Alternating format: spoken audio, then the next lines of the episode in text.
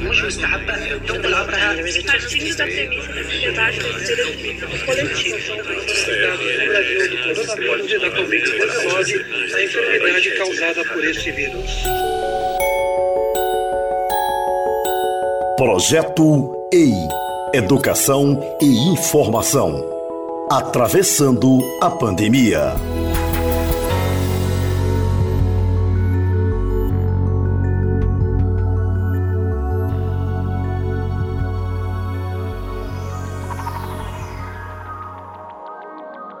Como os idosos, familiares e cuidadores podem enfrentar o distanciamento social em tempos de pandemia.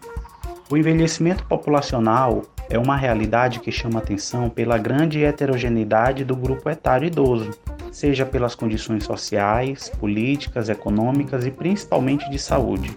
Doenças agudas, crônicas e múltiplas tendem a se manifestar com muito mais frequência e intensidade nesse grupo etário causando limitações importantes e requerendo uma assistência integral por parte de profissionais de saúde, familiares e do cuidador. Dessa forma, pensar sobre os grandes desafios na assistência integral à saúde da pessoa idosa requer a compreensão de que é necessário uma ação conjunta entre todos os envolvidos, profissionais, família e cuidadores, e em especial o próprio idoso no processo do autocuidado, que torna-se fundamental, porque durante essa fase de pandemia os cuidados eles ocorrem mais a nível domiciliar. Os idosos eles são destaque na pandemia Covid-19, em grande parte por apresentar alterações decorrentes da senescência e da senilidade. No ano de 2020, nós temos em média 1,1 bilhão de idosos no mundo e aqui no Brasil quase 30 milhões. E o risco deles morrerem por Covid-19 aumenta com a idade, onde a taxa de mortalidade por Covid é maior em idosos com mais de 80 anos, ressaltando que a maioria das mortes ocorrem nesses idosos que são portadores de doenças crônicas.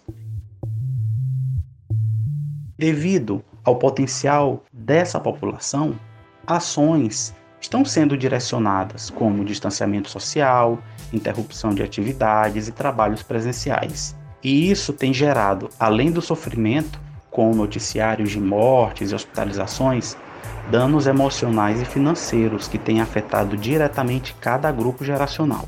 Portanto, para além das questões fisiopatológicas e epidemiológicas, é necessário discutir o impacto dessa pandemia na saúde integral dessa tríade, pessoa idosa, familiares e cuidadores, e desenvolver ações específicas para cada clientela.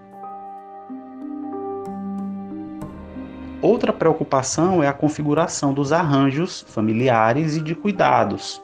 Há idosos que residem sozinhos, há idosos que residem somente com seu cônjuge ou outros com seus descendentes, e até os idosos que convivem somente com cuidadores envolvendo às vezes em um ambiente familiar cogeracional, ativo ou passivo, para dar apoio ou não, e os riscos de violência estão bem aí. Aí a gente tem que ficar mais atento.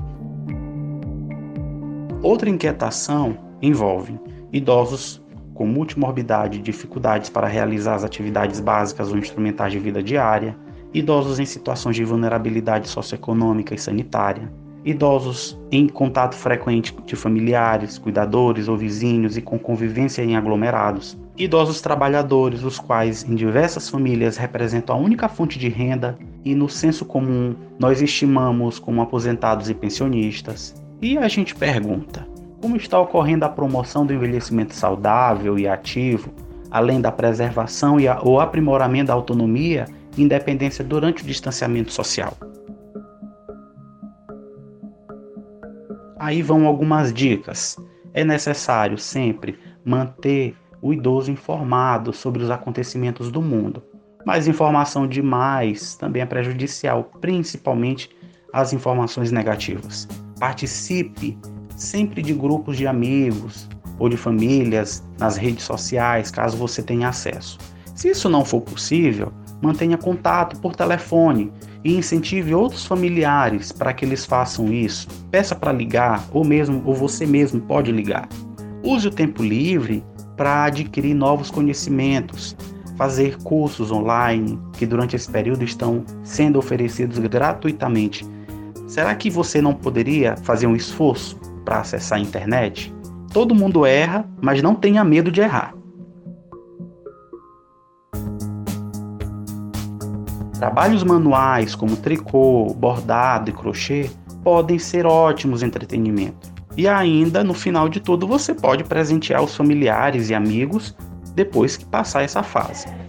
Se você faz uso de medicamentos para controle de doenças, não deixe de tomar seus remédios, tá? Siga as orientações médicas. É muito importante manter suas doenças bem controladas.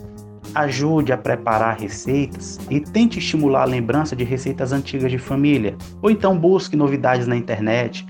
Peça ajuda, alimente-se de forma saudável, hidrate-se bem com água, sucos, é sempre importante. Se gostar, pratique meditação e sua fé religiosa.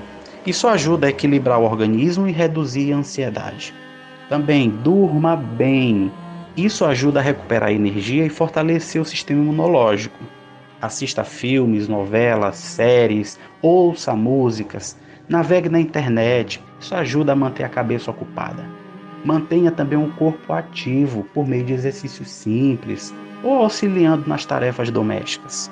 Atividades lúdicas elas são fundamentais e ajudam a relaxar e passar o tempo. Né? Leituras, pinturas, jogos de tabuleiro e pode garantir agradáveis momentos em família.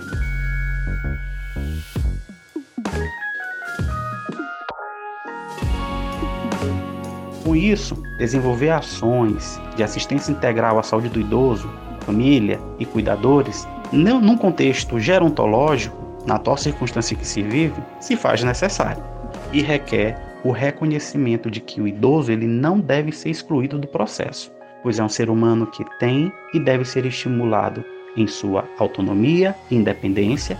A família deve ser agregadora e paciente durante essa fase e os cuidadores, formais ou informais, devem agir seguindo os preceitos éticos e responsáveis. Com essas orientações, seguiremos juntos atravessando a pandemia. Eu sou Rafael de Abreu Lima, enfermeiro, gerontólogo e professor do Departamento de Enfermagem da UFMA.